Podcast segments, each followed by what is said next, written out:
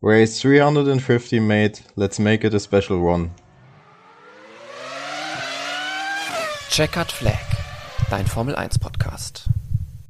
Das war der Funkspruch des Renningenieurs von Fernando Alonso kurz vor dem Start des großen Preis von Singapur, welches das 350. Rennen in der langen, langen Karriere von Fernando Alonso war. Er ist damit der alleinige Rekordhalter, was die Anzahl der Renneinsätze angeht. Aber leider war es, man könnte auch schon fast ein bisschen zynisch sagen, ein typisches Alonso-Rennen, weil er ist mit einem technischen Defekt ausgeschieden. Darüber und über die ganzen anderen Themen, die der große Preis von Singapur uns geliefert hat, möchte ich heute natürlich auch wieder mit Chris und Yannick sprechen. Hallo Jungs. Moin. Moin aus Sevilla. Ja, Fernando Alonso, ähm, haben wir ja gerade schon angeschnitten, ist so ein bisschen gefühlt in der Media Coverage ein bisschen untergegangen, dass er da diesen Meilenstein erreicht hat. Ähm, aber wie habt ihr sein Rennen gesehen, so insgesamt, oder sein Rennwochenende? Hm, ja, eigentlich wieder sehr gut angefangen. Ne? Also Qualifying sah recht vielversprechend aus. Ähm, ich musste mich dann mit den Highlights zufrieden geben, weil ich mal so ein bisschen die, die Städte in Andalusien erkundschaftet habe. Ähm, aber sah ja eigentlich schon mal ganz gut aus. Ähm, ja, und dann Doppelausfall für Alpine. Ähm, es ist wie immer das leidige Thema, was wir schon vor der Saison erwartet haben, ähm, dass man eben bei Alpine erstmal voll in die Leistung investiert hat und ähm, ja, wegen der Reglement äh, äh, dann eben erst in den kommenden Jahren auf Zuverlässigkeit setzen wird. Und das äh, ja, sorgt eben dafür, dass Fernando Alonso nach eigener Aussage jetzt schon 60 Punkte in der Saison verloren hat. Äh, wenn man die draufrechnet auf sein Punktekonto, dann wäre er best of the rest, noch vor Norris. Ähm, ja, also eigentlich ist wirklich nur wünschenswert, dass er nächstes Jahr bei Aston Martin ein zuverlässiges Auto bekommt, weil dann traue ich ihm nochmal ordentlich was zu, auch im hohen Alter. Dem habe ich eigentlich nichts hinzuzufügen. ja, ob der bei Aston Martin wirklich glücklicher wird als bei Alpine, das wird sich erst noch zeigen müssen.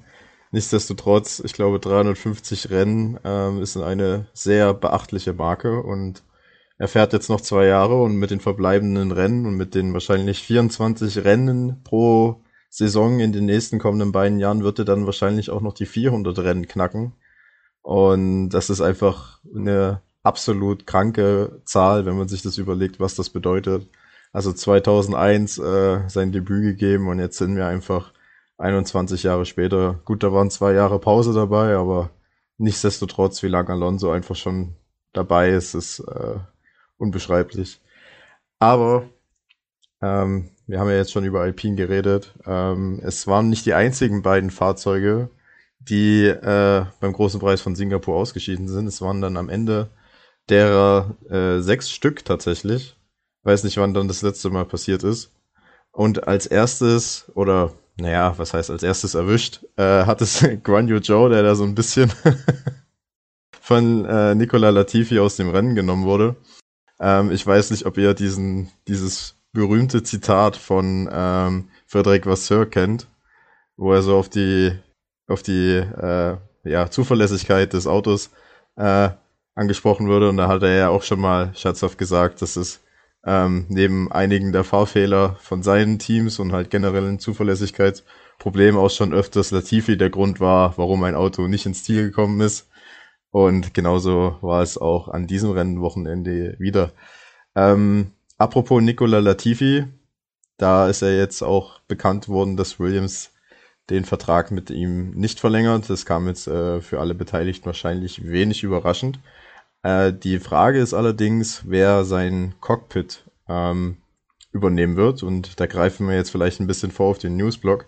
Aber wenn ihr äh, Just Capito wärt, wen würdet ihr neben Alex Albon ins Auto setzen? Also grundsätzlich finde ich schon mal gut, dass Albon dann auf jeden Fall der Nummer 1 Fahrer im nächsten Jahr sein wird, weil äh, ich glaube, das wird ihn, ihm auch nochmal helfen, sich weiterzuentwickeln. Und ja, dadurch, dass sich ja gerüchteweise Nick de Vries dann wahrscheinlich eher für Alpha Tauri entschieden hat, ähm, ja, es ist, es ist ein, glaube ich, ein enges Ding zwischen Hülkenberg und Schumacher. Ich weiß es nicht. Schwierig. ja, also ich meine, bei Nick de Vries, der ist ja schon gefühlt in jedem Cockpit jetzt äh, fester Bestandteil für nächste Saison. Ähm, da hoffe ich jetzt wirklich mal, dass wir in den nächsten Wochen noch ein bisschen Klarheit haben. Ähm, ich fände Albon und De Vries wäre, glaube ich, eine vielversprechende Paarung. Würde ich recht gerne sehen. Ähm, aber klar, da muss man eben gucken, was noch bei Alpine, Alpha Tauri passiert. Ich denke mal, ähm, ja, also Hülkenberg, Schumacher, ne, das ist eher eine Geschichte für Haas. Ähm, ich weiß nicht, ob Schumacher bei Williams jetzt wirklich so groß im Gespräch ist. Bei Ricardo äh, ist ja auch ja, die Frage, ne? Also lieber in einem schlechten Auto sitzen und fahren oder Ersatzfahrer bei einem besseren Team sein. Da hat er ja beides nicht ausgeschlossen. Ähm, von daher würde ich ja auch fast sagen, Albin und De Vries äh, klingt gut und würde ich wohl bevorzugen bei Williams. Ja, wenn man jetzt dem Buschfunk in der Formel 1 trauen würde, was man nicht tun sollte, aber dann äh, scheint der Nummer 1 Kandidat einer zu sein, den er noch gar nicht genannt hat, nämlich äh, Logan Sargent aus der Formel 2, der ja momentan dort Dritter in der Gesamtwertung ist und schon zwei Rennen diese Saison gewonnen hat. Und da heißt es zumindest, dass man bei Williams warten würde, ob er beim letzten Rennen der Formel 2 Saison in Abu Dhabi ähm, die nötigen Superlizenzpunkte einsammeln kann. Und sollte ihm das gelingen, dann hat er wohl die größten Chancen auf das Cockpit. Und wenn nicht, dann würde man sich halt nach äh, einem anderen Fahrer umschauen. Was im Umkehrschluss heißt, dass es für Mick Schumacher, wenn wir jetzt aus der deutschen Perspektive drauf schauen, wahrscheinlich nicht zu Williams gehen wird, weil ihr habt es gerade gesagt, De Vries wahrscheinlich bei Alpha Tauri im Umkehrschluss geht. Ähm, Gasly zu Alpine und dann haben wir ja nur noch Haas und Williams, die ein Cockpit offen haben.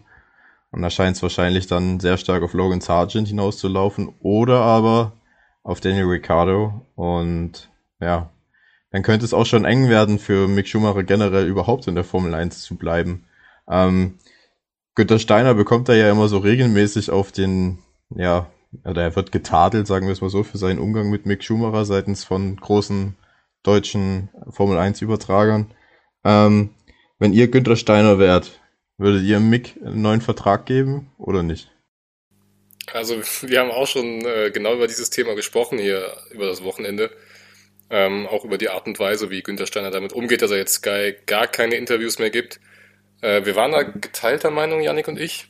Ähm, ich habe schon irgendwo Verständnis für Günther Steiner, weil Sky nun mal eine extrem Schumacher-lastige Berichterstattung an den Tag legt. Ne? Das ist ja äh, nicht zuletzt dadurch, dass eben sein Onkel auch noch Experte ist, was ja alles ja, so gemacht werden kann. Aber ich finde, man hört auch in den Interviews schon raus und auch im Kommentar während der Sessions, ne, dass da ähm, Haas und auch Steiner wirklich oft kritisiert wird und immer nachgefragt wird, ja, warum wird es denn nicht pro Schumacher gehandhabt im Team und so weiter. Ähm, deswegen kann ich schon irgendwo verstehen, dass er dann da genervt ist.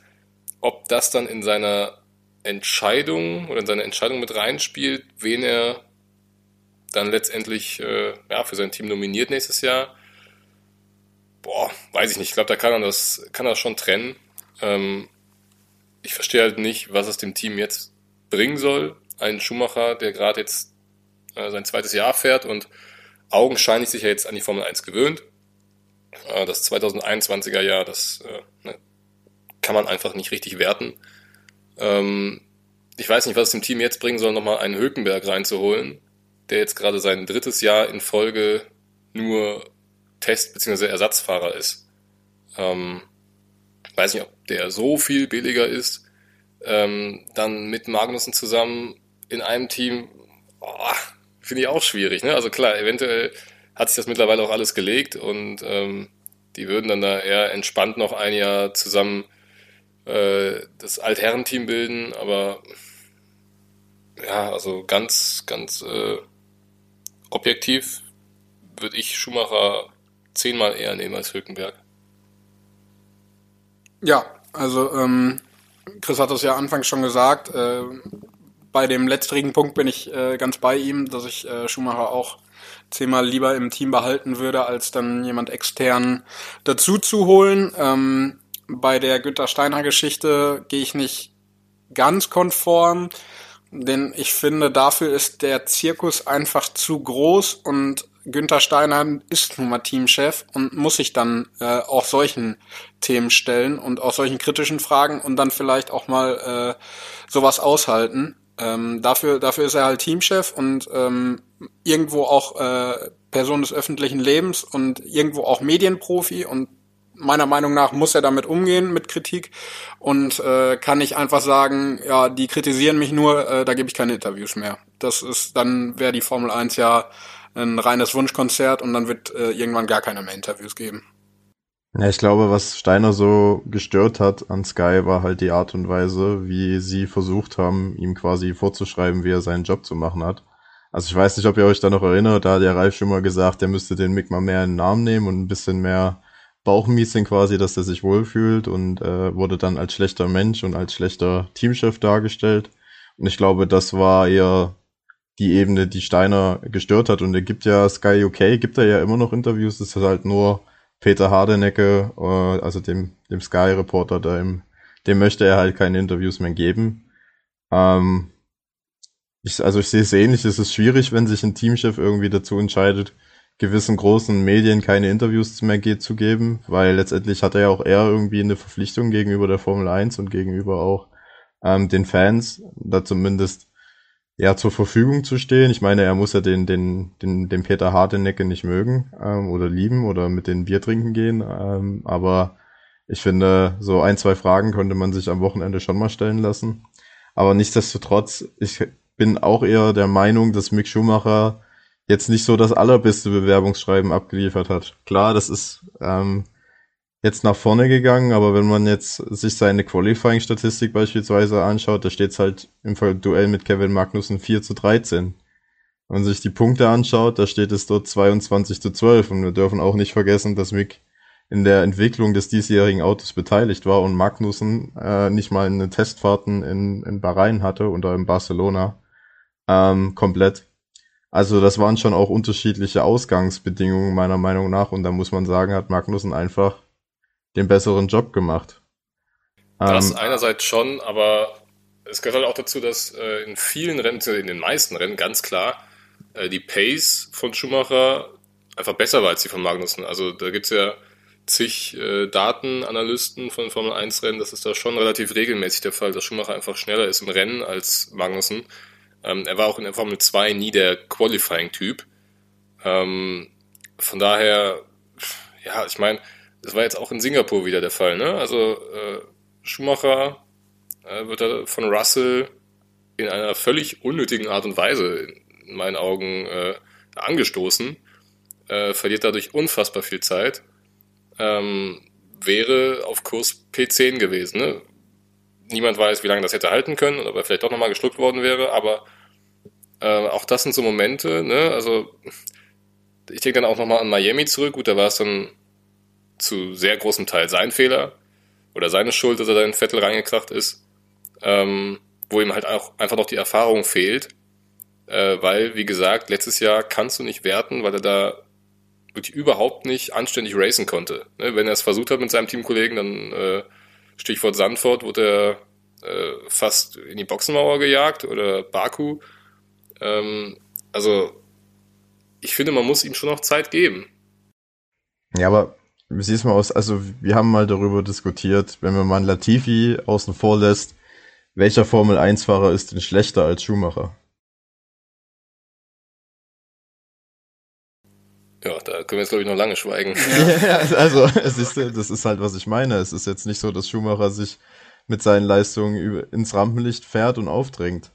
Und dann wäre ich als Teamchef auch irgendwie am überlegen, ob es vielleicht nicht Sinn macht, ähm, einen anderen Fahrer reinzusetzen. Ich meine, man darf auch nicht vergessen, Haas ist jetzt auch nicht das Team, was finanziell am solidesten dasteht und man ist halt auch auf jeden Punkt angewiesen und äh, dann halt auch ein Fahrer wie Mick, der jetzt leider nun auch schon häufig das Auto zerstört hat, äh, im Team zu haben, der dann aber gleichzeitig nicht die Punkte einfährt wie ein erfahrener Fahrer wie Magnussen, ähm, ist dann halt auch eine ne, ne Entscheidung, die man aus Business-Sicht einfach vielleicht auch sagen muss, okay, es ist halt nicht tragbar. Weil, also, wie Ja, findest, glaubst du, glaubst du wirklich, dass Hülkenberg, der jetzt drei Jahre raus war, nochmal so eine nee, Steigerung ich, ist als Schumacher? Ich halte das mit, mit Hülkenberg ehrlich gesagt auch für eine ganz schöne Nebelkerze, weil, wie ihr schon sagtet, ähm, er ist drei Jahre raus. Ähm, ich habe auch mal gehört, dass der mittlerweile zehn Kilo zugenommen hat äh, und nicht mehr in der allerbesten Verfassung ist. Ähm, ich glaube nicht, dass Hülkenberg nochmal ein, ein Cockpit bekommt.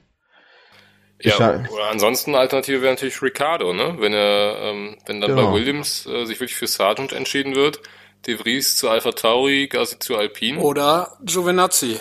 Oder Giovinazzi, Oder Giovinazzi. Ja. der ja auch schon Training gefahren ist, ne? Ja. Und wenn ihr jetzt Günther Steiner wärt und ihr hättet die Überlegung zwischen Ricciardo, Giovinazzi und Schumacher, dann würde ich ehrlich gesagt nicht Schumacher nehmen, sondern Ricciardo. Ja, da, also ich glaube, das ist ein finanzieller Aspekt, der dann Haas in die in da einspielen muss, weil glaube ich auch, ja. also ich glaube, wenn sie wenn sie ihn finanzieren könnten, Danny Rick, dann wäre es auf je, dann wäre es ja eine Bereicherung alleine wegen des Namens und alleine wegen dem wegen dem ja wegen dem Namen, den oder das Standing auch, das Danny Ricciardo innerhalb der Formel 1 mitbringt.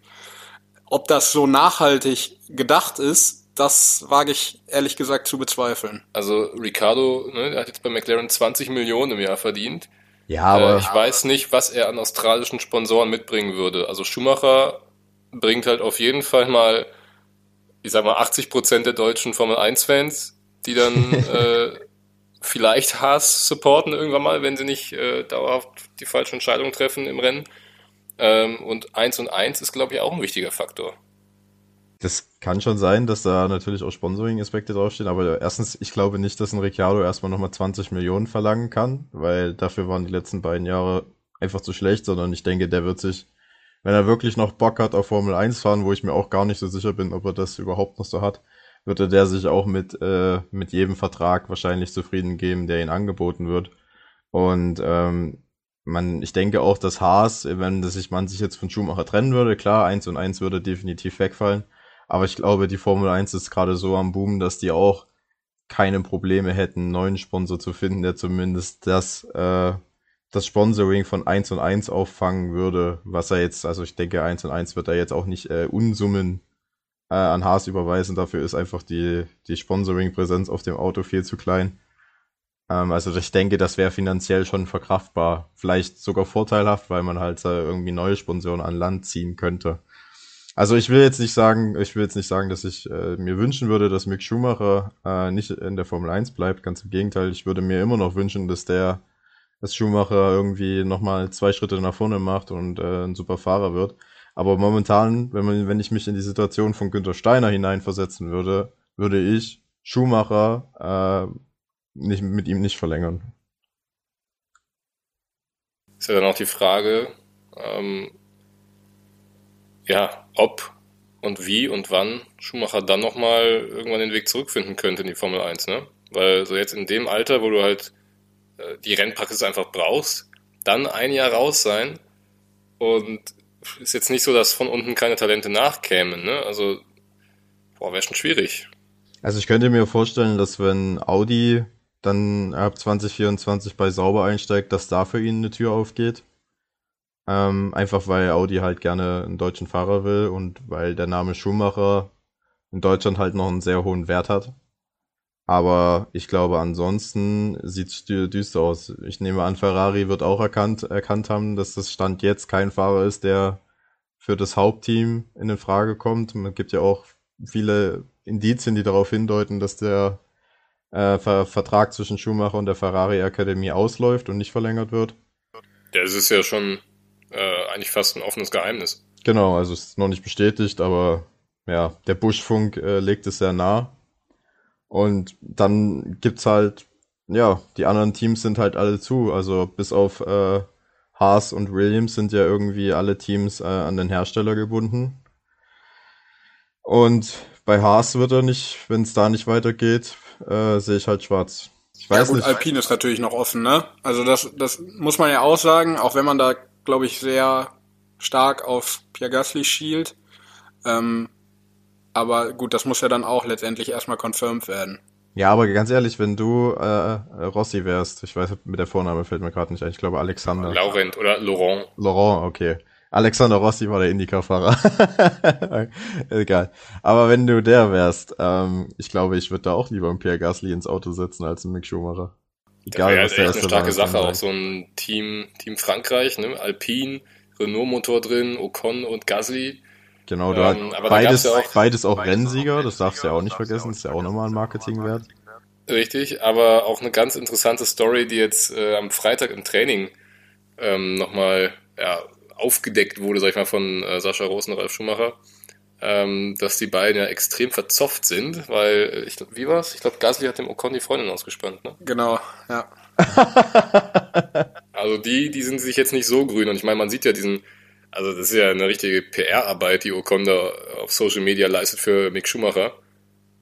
Ähm, dass die beiden gute Freunde sind, äh, das wissen mittlerweile auch alle. Äh, Schumacher spricht fließend Französisch. Äh, ist, glaube ich, auch nicht unbedingt ein Nachteil, wenn du äh, da rein willst in das Team. Ähm, ja, also ich glaube, bei 0% sind Schumachers Chancen jetzt nicht. Aber ich denke auch wie Yannick, dass äh, ja, Gasly da schon Option A wäre. Wäre natürlich auch äh, ein finanziell interessanter Aspekt. Ne? Ich glaube, dass ein Pierre Gasly deutlich mehr verdienen würde als ein Mick Schumacher und ähm, bietet natürlich auch irgendwo einen Überraschungsmoment dann. Ne? Also wenn, wenn der Schumacher im, im Alpin dann tatsächlich funktionieren würde oder ähm, dass, dass auch die Fahrerpaarung dann passt, könnte natürlich schon einen ganz schönen Boost geben für sowohl Team als auch Fahrer. Genau, nämlich äh, Stichwort äh, Fahrerpaarung. Ich glaube, es wird kaum möglich sein, zwischen Ocon und Gasly eine Hierarchie herzustellen, mit der alle zufrieden sind, weil ne, jetzt mit der Story von gerade, die sind eh schon nicht die besten Freunde und dann sag mal entweder einem Ocon, äh, hier, du hast zwar äh, schon vor Jahren einen langfristigen Vertrag hier unterschrieben und äh, warst schon immer hier, aber du bist jetzt mal Nummer zwei, weil wir jetzt den, den Gasly holen, der nicht nur deine Freundin, sondern jetzt auch dein, ja, dein Nummer eins Platz im Team erstmal ausspannt. Oder du gehst in die Verhandlung mit Gasly und sagst, ähm, ja, also du kannst gern zu uns kommen, aber äh, höher gestellt als Ocon bist du auch nicht. So, weiß nicht, ob Gassi da Bock drauf hat, der jetzt ja wirklich äh, jahrelang dann bei Alpha Tauri eben in der Führungsrolle war. Also, pff, schwierig. Da gibt's sehr viele Faktoren. Ich glaube, Mick Schumacher wird sich nämlich, äh, der wird froh sein, äh, zweiter Fahrer zu sein bei Alpine. Ja, also ich glaube, Mick Schumacher ist jetzt mittlerweile an dem Punkt, dass er über jede Chance auf dem Cockpit einfach froh wäre. Ähm, bei Gasly und Ocon, ich weiß halt gar nicht, inwieweit es zwischen Alonso und Ocon überhaupt eine Nummer 1, Nummer 2 Rollenverteilung gab, weil also in meiner Wahrnehmung hat Alpine die auch immer als gleichwertig nach außen hin kommuniziert. Ja, die also, waren ja auch meistens in den Rennen äh, jetzt nicht allzu vorsichtig miteinander, ne? Aber genau. ähm, boah, ich weiß nicht, ob man das so weit kommen lassen möchte, das mit Ocon und Gasly dann aufs Spiel zu setzen. Also ich glaube, eine Tendenz da Richtung ähm, Ocon Alonso ging immer gehen Ocon eher weil langfristiger Vertrag, aber äh, ja, so ich möchte mir nicht ausmalen, wenn das, wenn da mal einmal im ersten Rennen direkt äh, irgendwie die sich in die Karre fahren, wie wie das dann ausgeht über die Saison. Ja gut, aber ich sag mal so, ähm, solange sie sich nicht in die Karre fahren, ne, das sollte natürlich nicht passieren, aber im Prinzipiell kann es ein Teamchef ja egal sein, ob die Fahrer sich privat mögen, solange die ihre Arbeit gut machen und solange die da helfen, das Team nach vorne zu bringen, ist ja alles okay. Die können sich naja, ja. aber du hast ja auch gesehen, dass äh, Hamilton mit Bottas ein bisschen besser funktioniert hat als Hamilton mit Rosberg, ne? Ja, natürlich, aber das war ja auch eine ganz andere Situation. Damals ging halt, ging's halt um Meisterschaften. Und ähm, Hamilton und Rosberg waren halt früher auch mal Best Friends. Und die waren, ja, ich weiß, dann, also, ja, Ocon und Gasly waren ja auch mal gut befreundet. Ich, ich weiß nicht, ob sich äh, ein vierter Platz in der Konstrukteursweltmeisterschaft nicht auch wie eine Weltmeisterschaft für Alpine im ersten Moment äh, anfühlt. Ja, aber halt, ganz ehrlich, als Fahrer, wenn du um Platz 5 und Platz 6 auf der Strecke kämpfst, ist es ein anderes Szenario, als wenn du um Rennsiege und Weltmeisterschaften kämpfst. Klar ist es für die Alpine vielleicht ein Sieg, wenn die, also ein gefühlter Sieg, wäre es definitiv, wenn die Vierter werden, aber als Fahrer, glaube ich, geht der, geht das Ego und der Thrill erst so richtig los, wenn du um die Podiumsplätze kämpfst. Er ist auf jeden Fall eine ganze Menge Feuer drin in der äh, Cockpit-Geschichte. Aber jetzt haben wir da schon knapp 25 Minuten drüber gequatscht. Jetzt äh, kommen wir vielleicht nochmal zum Rennen zurück. Ähm, Und wir hatten ja eben schon ja, den Unfall angesprochen, Joe Latifi. Äh, sind wir uns da überhaupt alle einig? Also in meinen Augen äh, 98% Schuld für Latifi. Ja, eigentlich 110% Latifi. Also was, was soll der Joe da machen, wirklich? Wurde ja, glaube ich, dann auch in der äh, Strafe niedergelegt, dass, dass das eine 110-prozentige Strafe für Latifi ist. Ja, es ist halt, ich meine, Latifi tut mir auf, auf einer Ebene also auch leid. Ne? Ich meine, er war nie das Riesentalent und es hat wahrscheinlich nie ganz für die Formel 1 gereicht, aber vom Typ her fand ich ihn eigentlich immer sympathisch. Er war halt immer ein bisschen unscheinbar, weil halt kaum Medieninteresse da war. Ähm, aber ja, dass es jetzt halt so zu Ende geht und ich meine, er ist ja, es wird ja sich auch viel über ihn lustig gemacht, ne, mit Go TV und so.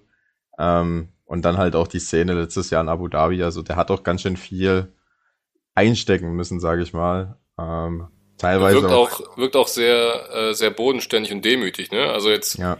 ähm, wurde, glaube ich, auch schon ein paar Mal angesprochen. Es gibt äh, reiche Söhne in der Formel 1, die äh, auch ein bisschen anders auftreten. Ähm, mit einem kleinen Wink von Aston Martin. Ähm, deswegen, also dahingehend hat sich Latifi ja wirklich über die Jahre gar nichts zu Schulden kommen lassen. Und er hat ja sogar in seinem, ja, in seinem Instagram-Post oder wo auch immer das genau war, ähm, ja, sehr selbst reflektiert gesprochen, dass er den Schritt irgendwo auch nachvollziehen kann, weil er überhaupt nicht mit dem Auto, mit dem Auto klargekommen ist und dass dann irgendwo ein logischer Schritt des Teams ist, äh, sich da neu umzuschauen und sich zu verbessern möglicherweise. Und das äh, zeigt ja auch einen, einen großen Wert von Charakter und auch irgendwo Stärke natürlich. Ja, also ich, er wirkt sehr gefasst, das muss man auf jeden Fall sagen. Äh, egal, was da alles auf ihn zu äh, auf ihn zugekommen ist in letzter Zeit, was auch nicht immer fair war. Also gerade die Sache, was da nach dem WM-Finale mit den Morddrohungen und so. Das ist schon ein hartes Holz äh, und er hat es trotzdem, finde ich, gut gemeistert. Also da, da kann man ihm auch mal ein Kompliment aussprechen. Auch wenn es jetzt fahrerisch müssen wir uns nicht streiten, äh, reicht's halt nicht für die Formel 1, aber menschlich ist es ein guter Typ. Auf jeden Fall. Äh, sein Teamkollege ist auch ausgeschieden, Alex Albon. Ähm, ja, abgeflogen nach dem Safety Car Restart, meine ich. Und dann äh, ja auch mit dem Heck eingeschlagen. Ähm, und dann war auch einfach der Schaden zu groß. Dann hat man es abgestellt, das Auto, nach äh, 25 Runden. Ähm, ja, aber scheint die Blinddarm-OP ja dann doch letztlich wieder einigermaßen ordentlich weggesteckt zu haben, dass er jetzt wieder fahren konnte. Ähm, auch wenn es für Punkte nicht gereicht hat. Ich hätte mal gern gesehen, ob es gereicht hätte. Weil die Trainingssessions sahen eigentlich ganz okay aus bei Albin. Ähm, Qualifying weiß ich gerade gar nicht, wo er da Ich glaube, der ist in Q1 schon, ne? Ja, 19. Ja. Ähm, ja, naja. Aber ähm, sonst habe ich jetzt nichts mehr zu Williams zu sagen. Nee, wir können gerne weitergehen. Über die beiden Alpinen haben wir ja schon geredet. geredet. Genau. Und dann kommen wir zum letzten Ausfall. Äh, zum Ganz letzten kurz vielleicht noch, wenn ich da noch gerade reingrätschen darf, ähm, weil wir ja so ein bisschen das Thema Alonso und Jubiläums Grand Prix hatten. Ähm, der YouTube-Kanal der Formel 1 hat ein Video hochgeladen, das geht vier Minuten lang mit den besten Rennstarts von Fernando Alonso. Das äh, sei euch hiermit ans Herz gelegt. Das ist einfach nur ein Traum. Also von, ich glaube 2004 waren die ältesten Videos ähm, bis in diese Saison hinein. Das ist äh, Wahnsinn, was der da teilweise für Dinge hingelegt hat. Ähm, das nur noch mal ganz kurz am Rande. Aber jetzt können wir gerne weitermachen mit Yuki Tsunoda. Genau, der ist als letztes ausgeschieden, hat dann auch die zweite Safety-Car-Phase verursacht, äh, am Ende als 15. gewertet. Der Teamkollege Pierre Gasly ist Zehnter geworden und der hat sich nach dem Rennen ziemlich äh, über sein Team ausgekotzt weil er gemeint hat, äh, dass durch die falsche Strategie, nämlich schon sehr früh an die Box zu kommen und äh, die Trockenreifen auszuziehen, ähm, man halt den fünften Platz verloren hat. Ähm, man hätte es wie Ricciardo machen sollen, ähm, nämlich genau noch warten und dann halt die Möglichkeit nutzen, unter Safety Car an die Box zu kommen und dann wäre Gasly nämlich laut eigener Einschätzung äh, auf Fünfter geworden. Ähm, teilt ihr das? Habt ihr Alpha Tauri da die Strategie vermurkst oder ist das Pierre Gasly einfach nur ein bisschen frustriert, weil es wieder nicht für ein gutes Ergebnis gereicht hat. Mhm, also ich meine, das, war halt eine richtige Lotterie, ne? Das hast du ja auch bei Schumacher gesehen. Da, wenn er zwei Runden später reingegangen wäre, dann wäre wahrscheinlich auch ordentlich nach vorne gespielt worden. Ich meine, im Nachhinein bist du immer schlau und kannst sagen, ja, hätten wir mal gewartet bis zum Safety Car.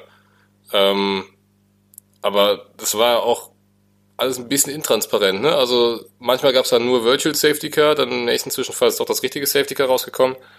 Ähm, das ist am Fernsehen alles immer so deutlich leichter halt zu beurteilen, wann du jemanden reinholst und wann nicht.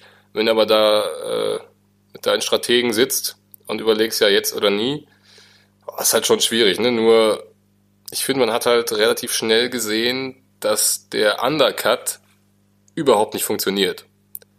Ähm, ich weiß jetzt nicht, wie viele Fahrer vor Gasly schon an der Box waren, wo man es dann hätte sehen können. Äh, das habe ich mir jetzt nicht aufgeschrieben, der wievielte Fahrer er an der Box war. Ich glaube, er war sogar, er war sogar nach Russell der Zweite, der in die Box gekommen ist. Ja, ja, gut. Ich meine, irgendwann kam halt der Moment, wo Russell dann auch schnelle Sektoren hatte, ne? Ja. Ich denke mal, da wollte Alpha Tauri dann einfach sofort rein, sofort den Schwung mitnehmen.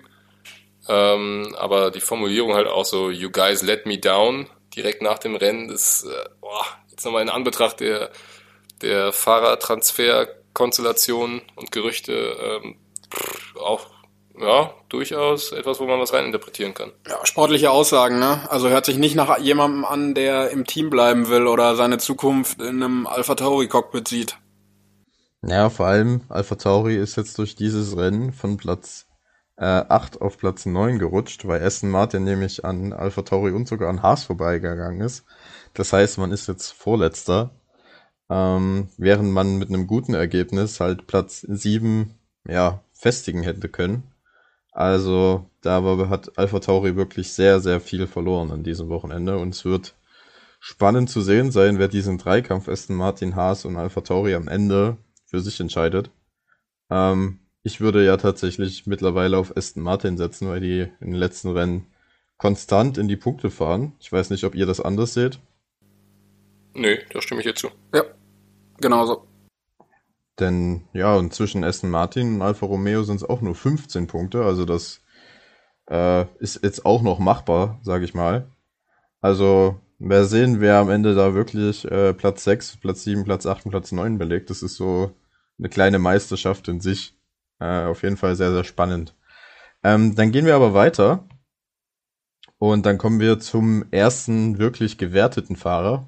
Und das ist ein Mercedes. Und äh, ich glaube, mit Platz 9 und Platz 14 hat Mercedes äh, das schlechteste Ergebnis der Saison eingefahren. Obwohl es ja eigentlich äh, im Qualifying zwischenzeitlich sogar so aussah, als würde Hamilton auf Pole fahren können.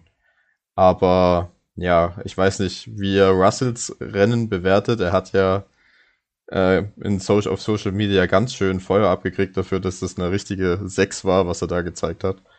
Ähm, geht ihr da genauso hart mit ihm ins Gericht?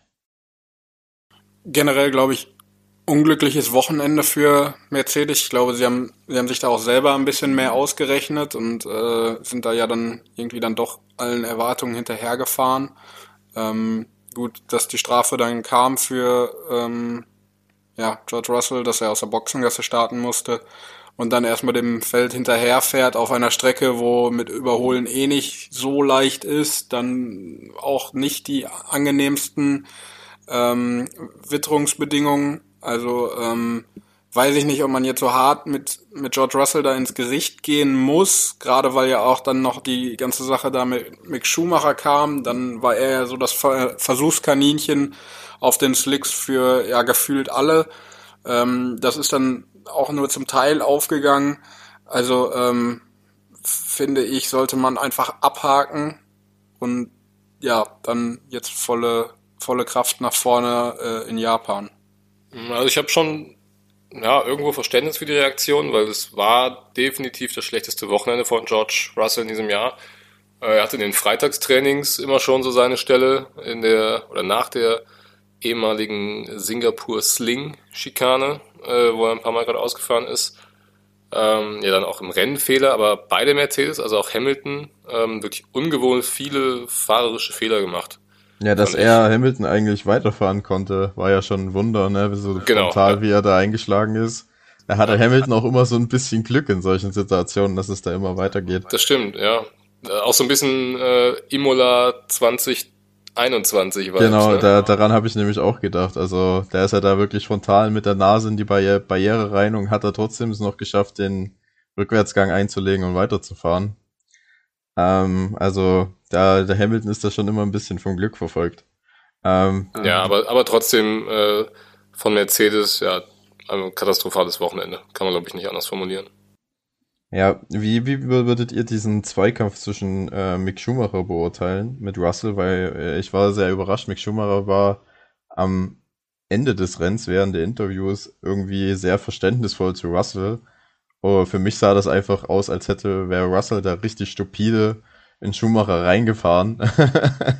ähm, ich weiß nicht, wie ihr das beurteilt, weil Schumacher hat ihn tatsächlich sogar so ein bisschen äh, in Schutz genommen. Ja, bin ich bei dir. Also ich finde, ähm, dass der Russell da schon irgendwie sich ziemlich plump verhalten hat. Ähm, ja, gut, was das jetzt dann da bei Mick Schumacher, ich glaube, ihm bringt es einfach nichts. Wenn er ihn jetzt groß kritisieren würde, wird sich ja eh erstmal nichts ändern. Und ich glaube, die beiden verstehen sich oder haben eine ganz gute Beziehung zueinander. Ähm, warum da also irgendwie ähm, was suchen, wo nichts ist und äh, ich meine, das kann immer mal passieren, sowas im Rennen und äh, das ist jetzt halt dann einmal passiert.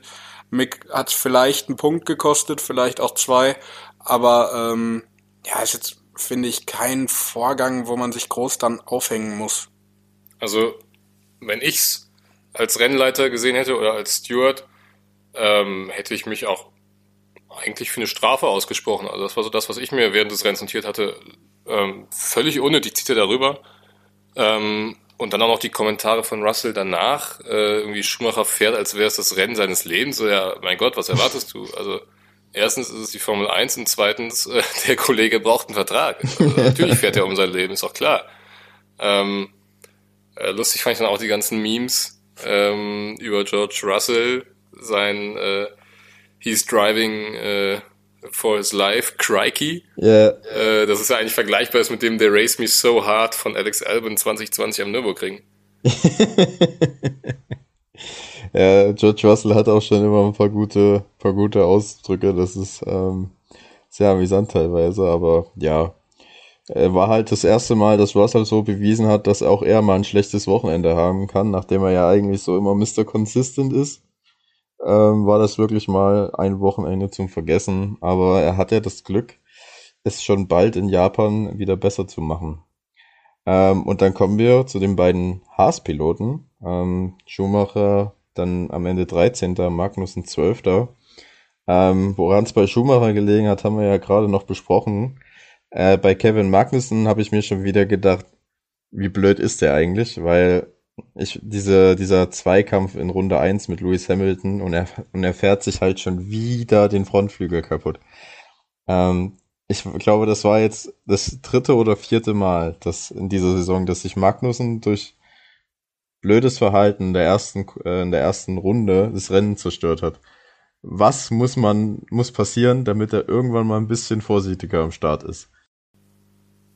Ich glaube, das kriegst du nicht mehr aus ihm raus, ne? Äh, war jetzt schon wieder die Meatball-Flagge für ihn. Ja. Die ja äh, aus mir immer noch unerfindlichen Gründen von manchen Leuten Spiegelei-Flagge genannt wird. Das habe ich noch nie vorher gehört, aber sei es drum.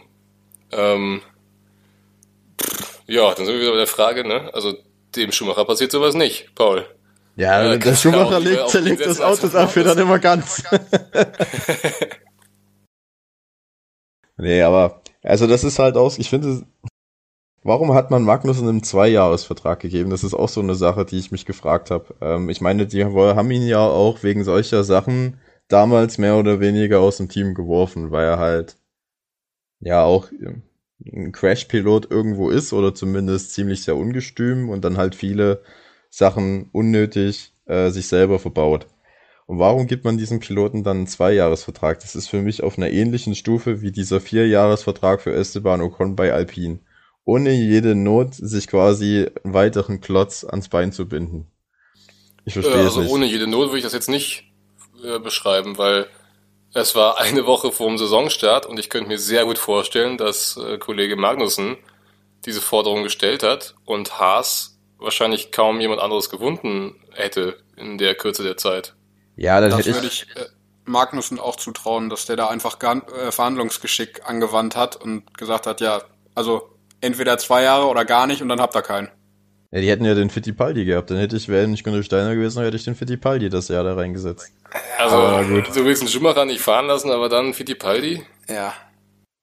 Ich habe ganz ehrlich, wenn halt, guck mal, der, der Steiner ist in der Position der Macht. Und ich meine, für Magnussen muss es ja schon eine Freude gewesen sein, überhaupt wieder die Chance auf ein Formel 1 Cockpit zu haben. Und ich denke, wenn Steiner darauf bestanden hätte, hätte sich Magnussen auch mit einem Einjahresvertrag zufrieden gegeben. Aber wenn er gesagt hätte, nein, unter zwei Jahren mache ich es nicht, dann hätte ich gesagt, ich nehme den Fittipaldi. Und dann hätte ich, äh, Da können wir gleich wieder schön was zensieren im Podcast. Ich merke mir mal die Stelle. Entschuldigung. Aber Fisch, versteht ihr meine Argumentation? Also, das, ich finde, man hat sich da irgendwie selber ein bisschen ins Boxhorn jagen lassen bei Haas. Hätte da vielleicht ein bisschen klüger agieren sollen. Ich meine, gut, es war eine außergewöhnliche Situation mit Mazepin und all dem Zeug, was da dran hing. Aber ich glaube, da hat Günter Steiner auch nicht die beste Entscheidung getroffen. Anyway, ähm, habt ihr noch was zu Haas? Ansonsten würde ich weitergehen. Nee, können wir ruhig weitermachen. Dann kommen wir zum fliegenden Finnen oder beziehungsweise zum Espresso trinkenden Finnen, nämlich Valtteri Bottas, der ähm, ja mit Platz 11 wieder knapp an den Punkten vorbeigeschrammt ist, im Qualifying aber schon wieder eine bittere Klatsche von Joe erhalten hat. Also Joe hat es ja im Qualifying sogar Nein, nee, so bitter war die Klatsche gar nicht. Aber Joe hat es zumindest in Q2 geschafft und Bottas ist schon in Q1 heraus. Ähm, wir fragen uns ja schon seit vielen Wochen, was mit Valtteri Bottas los ist. Äh, und irgendwie auch in der letzten Saisondrittel geht's für ihn nicht nach oben. Habt ihr eine Vermutung, woran das liegt? Ja, wir, äh, es, die Frage, die wiederholt sich ja bei uns irgendwie mittlerweile ja von Rennen zu Rennen.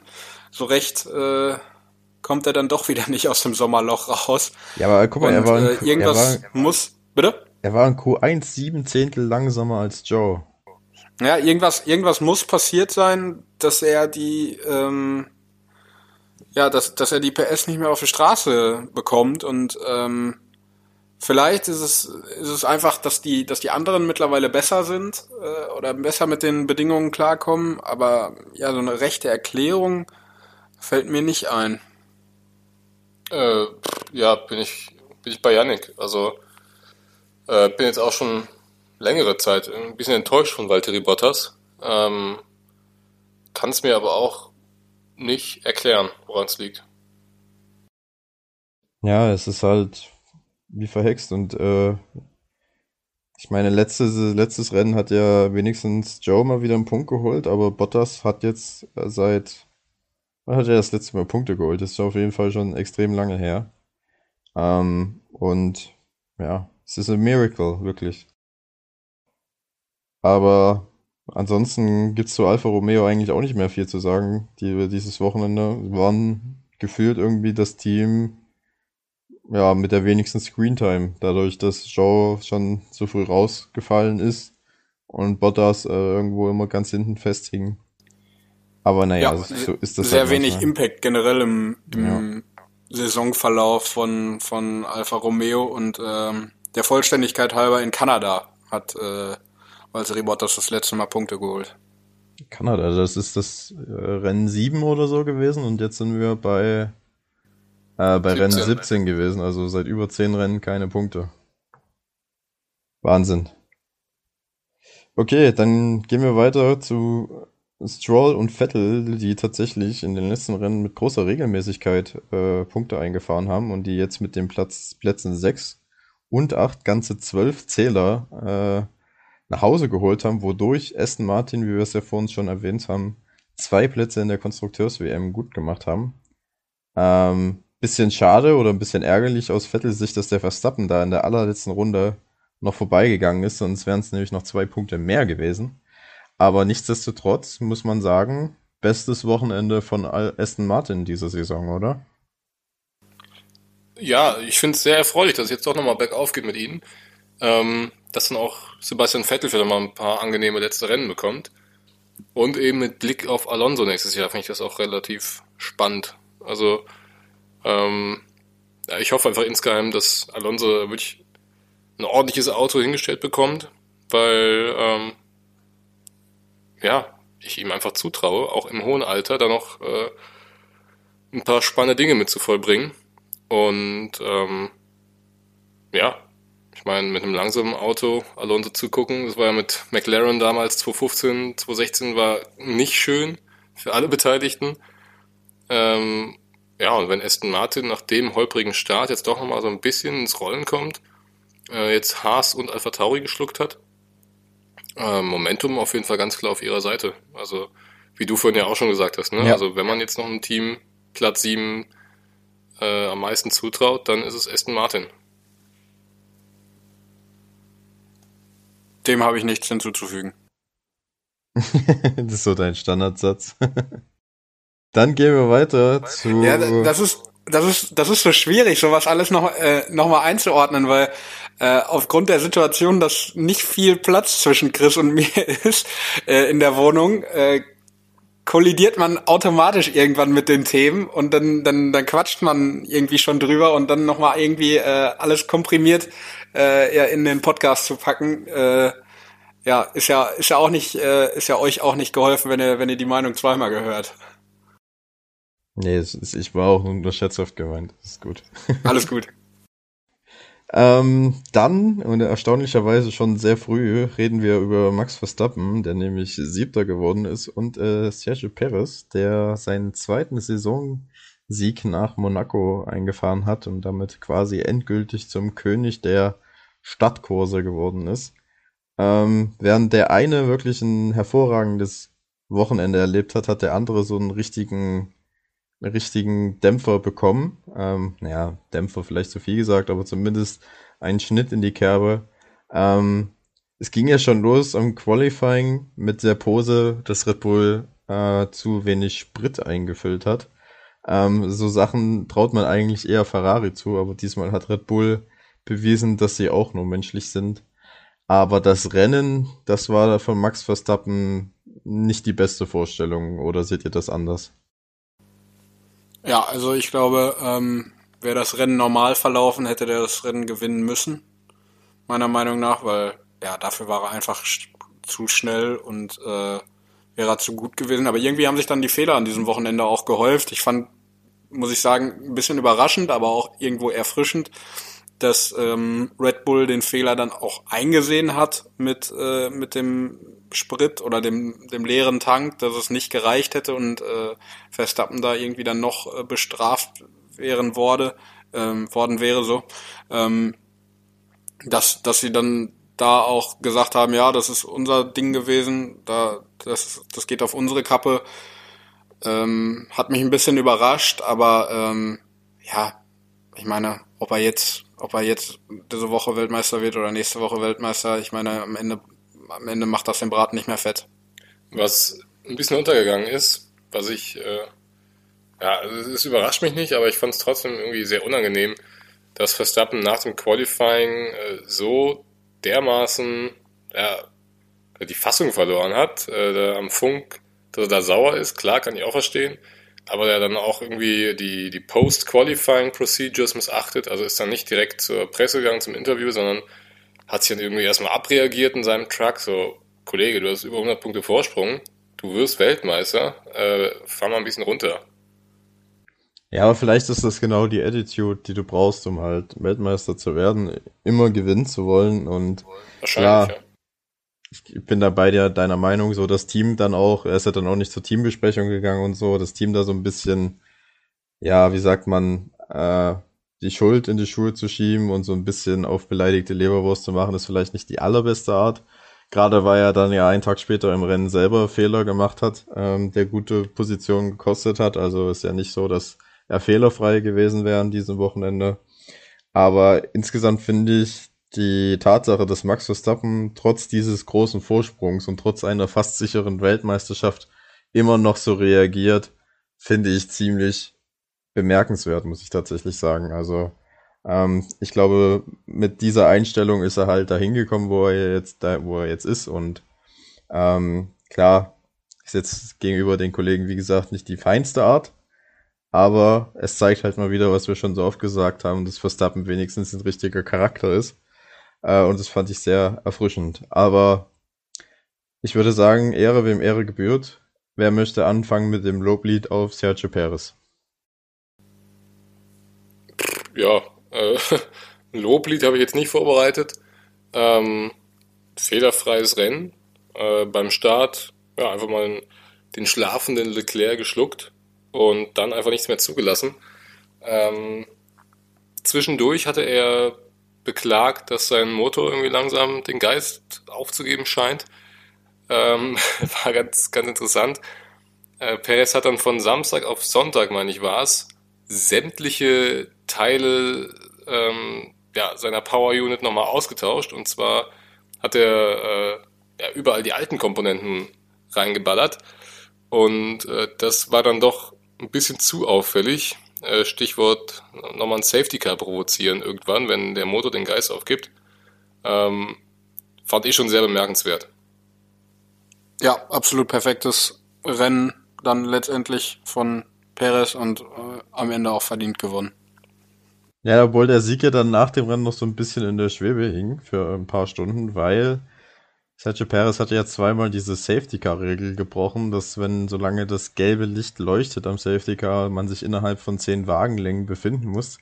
Das hat er zweimal äh, missachtet und hat dafür ein, nur eine 5-Sekunden-Strafe bekommen, obwohl ja eigentlich äh, vom Reglement ausgeht, dass man für jedes Vergehen 5 Sekunden bekommt. Deswegen haben einige tatsächlich nach dem Rennen erwartet, dass Charles Leclerc die Trophäe noch ähm, überreicht bekommen hat. Aber die Stewards haben sich nur für eine 5 Sekunden Strafe ausgesprochen, weswegen es dann tatsächlich für den Sieg äh, gereicht hat.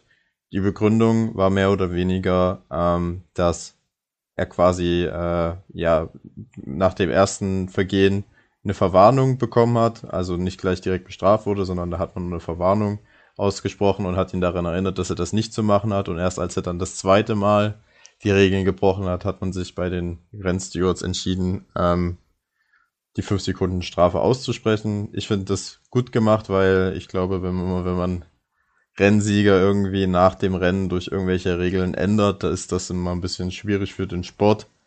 Ähm, ähnlich wie wir das auch mit äh, Sebastian Vettel 2019 in Kanada hatten. Ähm, da gut, da kann man auch drüber streiten, ob die Strafe damals gerechtfertigt war, aber ich glaube, eine nachträgliche Rennsiegeränderung ist immer ein bisschen schwierig, oder seht ihr das anders?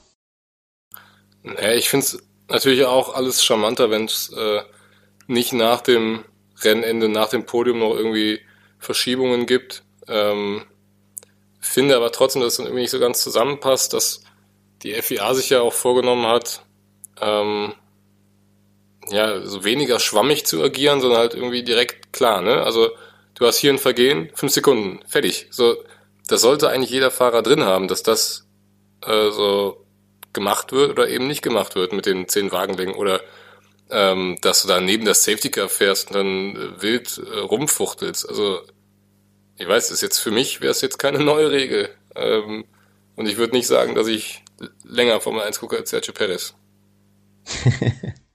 also du hättest quasi zweimal fünf Sekunden gegeben. Ja. Also ich finde, letztendlich hat sich die, die FIA da irgendwo auch selbst beraubt. Ne? Ähm, das hätte sie jetzt auch wieder unglaubwürdig gemacht, hätte sie die 10-Sekunden-Strafe dann ausgesprochen, weil sie eben diese Verwarnung im, im ersten Moment ausgesprochen haben, ne? Also für das erste Vergehen. So, dann hast du halt wieder dieses. Und jetzt sind wir halt wieder am Diskutieren und du, du merkst, die Regel ist schon wieder nicht eindeutig. Ne? Ja. Also es ist, ja, es muss da irgendwo eine Klarheit geschafft werden und irgendwo mal niedergeschrieben werden, wie es letztendlich auszusehen hat und das muss jeder Fahrer dann auch einhalten. Ich glaube, dass die Safety Car Regel ist das Formel 1 Pendant zur Handspielregel im Fußball. Da gibt's immer viele Meinungen und keiner weiß es so richtig und alle nur so halb und nicht mal die Regelhüter sind äh, up to date, wie jetzt die genaue Vorschrift ist. Ähm, ja, ich meine, ich hätte es auch verstanden, weil, wie Chris gesagt hat, wenn es zweimal fünf Sekunden gegeben hätte, aber nichtsdestotrotz äh, sagt ich als Ferrari-Fan, dass ich äh, einverstanden bin mit der Art und Weise, wie die Rennleitung dieses Szenario ja, behandelt hat. Und dann war's das für Red Bull, es sei denn, ihr habt jetzt noch irgendwelche äh, irgendwelche Sachen, die ihr hinzufügen wollt. Wenn ja, nicht, höchstens für den Newsblog, ne? Ja, Newsblog ist Newsblog. Nein, zum ähm, Rennen habe ich sonst nichts mehr. Okay. Dann kommen wir zu den Honigkuchenpferden der Stunde, nämlich zu den McLaren, ähm, die sagen und schreibe 22 Punkte geholt haben an diesem Wochen Wochenende und durch den Doppelausfall von Alpine wieder auf Platz 4 in der Konstrukteursmeisterschaft sind. Ähm, 1A Wochenende oder habt ihr dann doch noch einen Malus gefunden? Nö, also die haben ja genau das richtig gemacht mit Daniel Ricciardo, was viele andere Teams versucht haben, aber nicht geschafft haben. Ähm, Norris auch sehr starkes Rennen gefahren, ähm, sich am Start, glaube ich, sofort gegen Alonso durchgesetzt. Und tatsächlich habe ich sonst äh, mir nichts aufgeschrieben für McLaren. Nee, kann ich äh, auch wieder nichts hinzufü äh, hinzufügen. Ähm, ja, hat so ein bisschen an den, an den in Anführungsstrichen alten Lando Norris erinnert, der ja sowieso mit den Bedingungen immer sehr gut klarkommt äh, bei so, ja, Regen, so der Mix aus Intermediate und Slicks. Ähm, und für Danny Rick freut es mich einfach, dass er jetzt definitiv noch mindestens ein gutes Ergebnis eingefahren hat für McLaren und äh, da mit einem guten Gefühl nach Japan fahren kann. Ja, von Platz 17 auf Platz 5 vorgefahren. Ähm, gut, wahrscheinlich durch diesen perfekt getimten Boxenstopp äh, ausschließlich, aber nichtsdestotrotz starkes Rennen. Äh, er war am Ende dann aber trotzdem, das gehört auch zur Wahrheit, 32 Sekunden von Lando Norris entfernt. Also Norris war da wirklich nochmal in einer ganz anderen Liga äh, als Ricciardo. Aber Andy Seidel wird das egal sein. Äh, er sieht nur, dass da Platz 4 auf der Konstrukteurs-WM steht.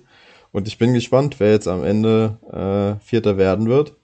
Mein Money ist ja immer noch on Alpine, aber wenn die weiterhin in so großer Regelmäßigkeit ausscheiden, dann könnte McLaren am Ende tatsächlich äh, diesen Zweikampf gewinnen. Und dann kommen wir zu Ferrari, die, ja, wo man eigentlich auch schon sagen könnte, es war wieder so ein typisches Leclerc-Wochenende. Pole äh, am Sonntag, äh, am Samstag und dann am Sonntag wieder kein Rennsieg. ich weiß nicht, ich glaube, dieser Junge ist mittlerweile auch so ein bisschen verflucht. Ähm, was, was sagt ihr zu Leclerc und zu Sainz? Hm, also ich hoffe jetzt einfach mal, dass es nichts Langfristiges ist mit diesem Pole-Position-Fluch, dass er dann das Rennen einfach trotzdem nicht gewinnt. Ich denke einfach mal, die Saison ist jetzt durch. Ähm, also klar, rechnerisch kann er noch Weltmeister werden, aber ähm, ja, ich denke mal, dass das Ding wird auch er jetzt schon abgehakt haben.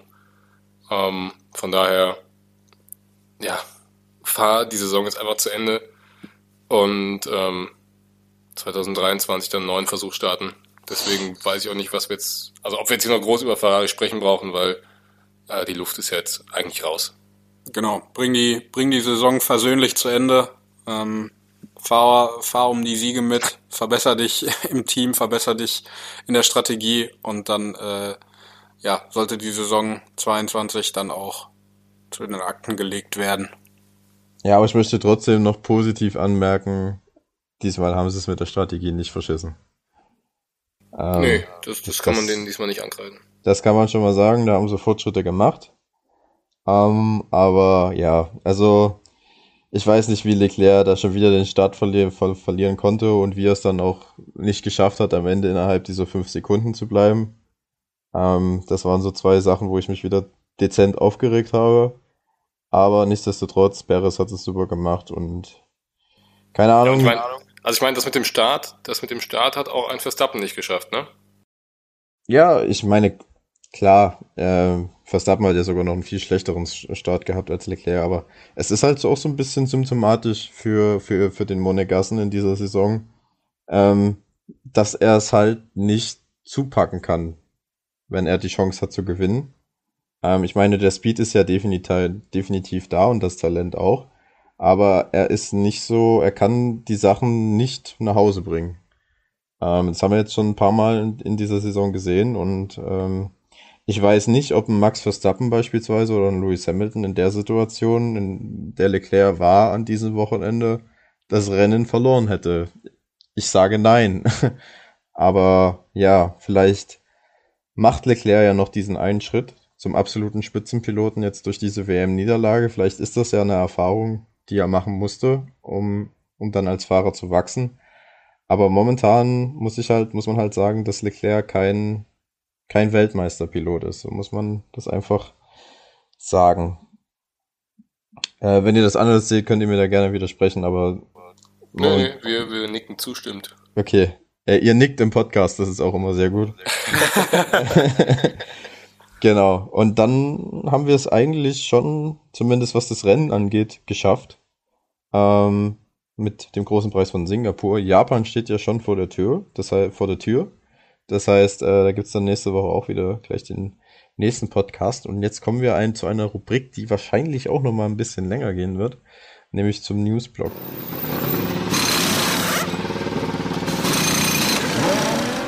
Und da gab es dieses Wochenende eigentlich nur ein Thema, was die Formel 1 bestimmt hat. Und zwar man weiß nicht woher, aber irgendwo kam das Gerücht auf, dass zwei Teams den Cost Cap in der Saison 2021 gebrochen haben sollen, ähm, namentlich Aston Martin und Red Bull. Äh, und weiterhin heißt es auch, dass Aston Martin nur geringfügig drüber ist und dass Red Bull dagegen schon massiv drüber ist. Ähm, niemand weiß so richtig genau, woher das kommt, wie diese Informationen an die Öffentlichkeit geraten konnten weil das eigentlich eine Sache ist zwischen der FIA und den Teams, was diese, ja, ich, ich nenne es mal Steuererklärung des Budget, Gaps äh, angeht. Aber wenn das der Fall sein sollte, dass Red Bull letztes Jahr zu viel Geld ausgegeben hat, dann weiß niemand so richtig, was passiert. Was passiert mit dem Weltmeistertitel von Max Verstappen? Was passiert vielleicht in dieser Saison noch? Weil wenn du letztes Jahr einen Vorteil hattest, hat sich das vielleicht auch positiv für dieses Jahr ausgewirkt. Und äh, wenn man Tote Wolf Glauben schenken darf, auch positiv fürs nächste Jahr. Und wenn das alles erstunken und gelogen ist und Red Bull vielleicht doch nicht das Budget Cap gebrochen hat, dann muss man sich fragen, wer Interesse daran hat, andere Teams zu verleumden und solche Falschinformationen zu verbreiten. Also egal, was am Mittwoch rauskommt, da wird nämlich veröffentlicht, äh, oder dann gibt's, verkündet die FEA quasi, ob sich alle Teams an das Budget Cap gehalten haben oder nicht. Egal, was dabei rauskommt, es wird auf jeden Fall wieder spannend in den nächsten Wochen. Ähm, Jungs, was denkt ihr über die ganze Sache? Also wenn das wirklich sich bewahrheiten sollte, dann ja, müssen wir auch wieder über die moderne Formel 1 reden, also so schön dieser ganze Boom gerade ist, es wäre wieder symptomatisch auch, wenn die FIA dafür noch gar keine Konsequenz gefunden hätte, was überhaupt passiert, wenn jemand dieses Budget Gap bricht.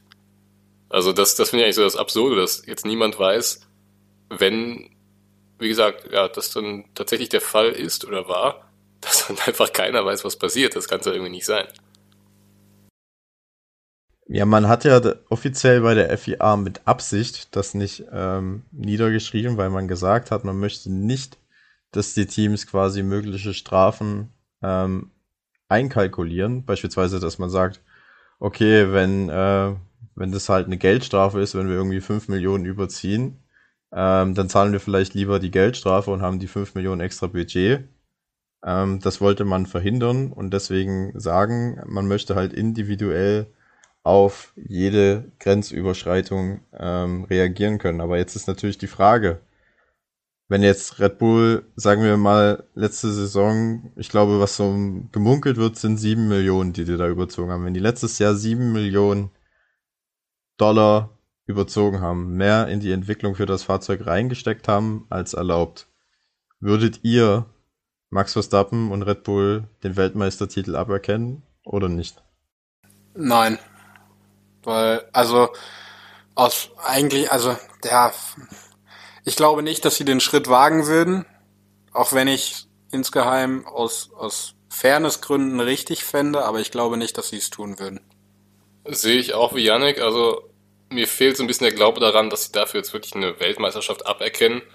Aber mein, ja, mein Verständnis von Fair Play würde eigentlich sagen, du hast bei der Zusammenstellung deines Autos Regeln gebrochen. Also müsste das eigentlich eine Disqualifikation nach sich ziehen. So, das wäre jetzt meine Auffassung davon. Aber dran glauben tue ich auch nicht. Würdet ihr Red Bull ich meine, wir hatten ja beispielsweise das Szenario, woran ich als erstes denken musste, war 2007. Da gab es ja damals diese Spygate-Affäre, in, deren Zuge dann McLaren quasi alle Konstrukteurspunkte äh, aberkannt bekommen hat. Der Fahrer aber, oder die Fahrer, damals Hamilton, Alonso, ihre Punkte für die Fahrerweltmeisterschaft behalten durften.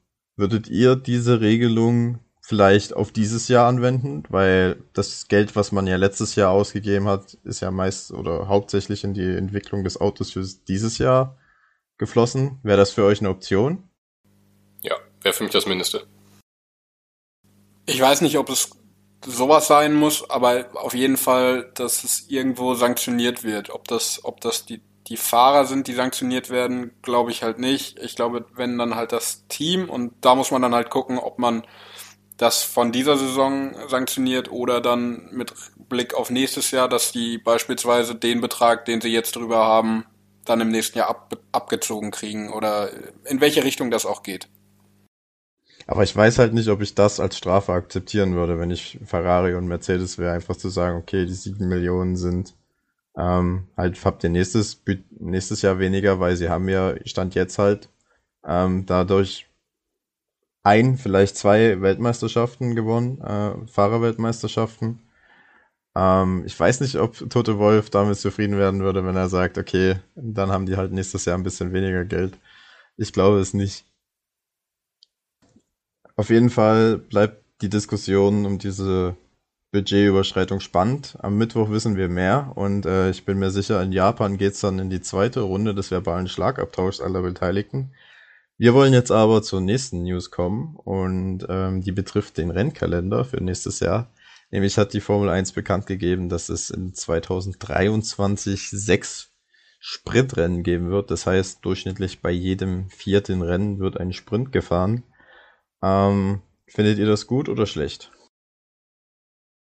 Ja, auch das Thema hatten wir ja jetzt auch schon ein paar Mal hier. Ähm, ich weiß nicht, wie es damals war. Da haben wir uns ja, glaube ich, alle relativ schnell gegen diese Sprintrennen ausgesprochen. Ähm, ich habe es aber auch nicht mehr ganz in Erinnerung. Ich glaube auch nicht, dass das, dass die sechs schon das Ende vom von der ganzen Fahnenstange sind, sondern dass ich, äh, ja, ich würde sogar fast so weit gehen, dass wir irgendwann jedes zweite, jedes zweite Rennwochenende ein Sprintrennen irgendwo haben. Und ähm, ich weiß nicht, ob das unbedingt die Attraktivität der Formel 1 steigert. Also du hast dieses Qualifying-Format, ich finde, das ist bewährt, das, das macht was her.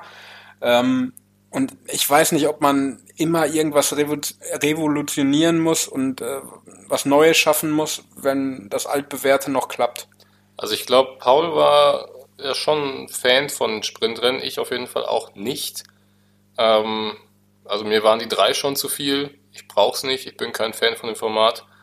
Ähm, sehe es auch wie Yannick, dass das Qualifying-Prinzip ja, sich einfach über Jahrzehnte bewährt hat.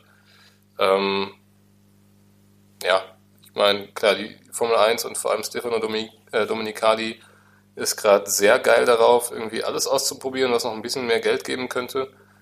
Ähm, ja, ich bin weder von ihm ein Fan, noch von der Idee der Sprintrennen oder äh, Reverse Grid oder sonstigen Quatsch, den sich da manche Leute momentan ausdenken.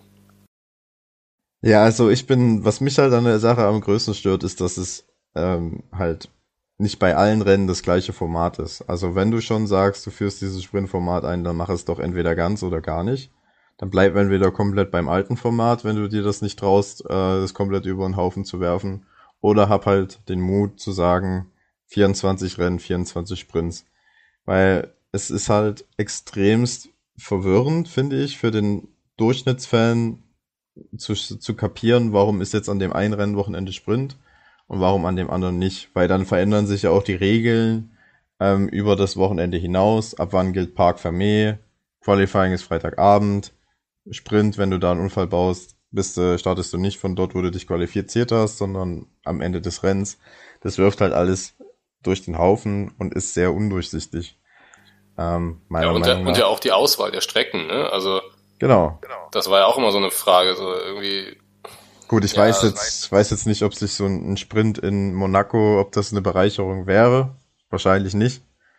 Ähm, aber ihr könnt ja das sicherlich verstehen, dass man sagt, also irgendwie bei manchen Rennen ja, bei manchen Rennen nein, dass es schon ein bisschen suboptimal ist.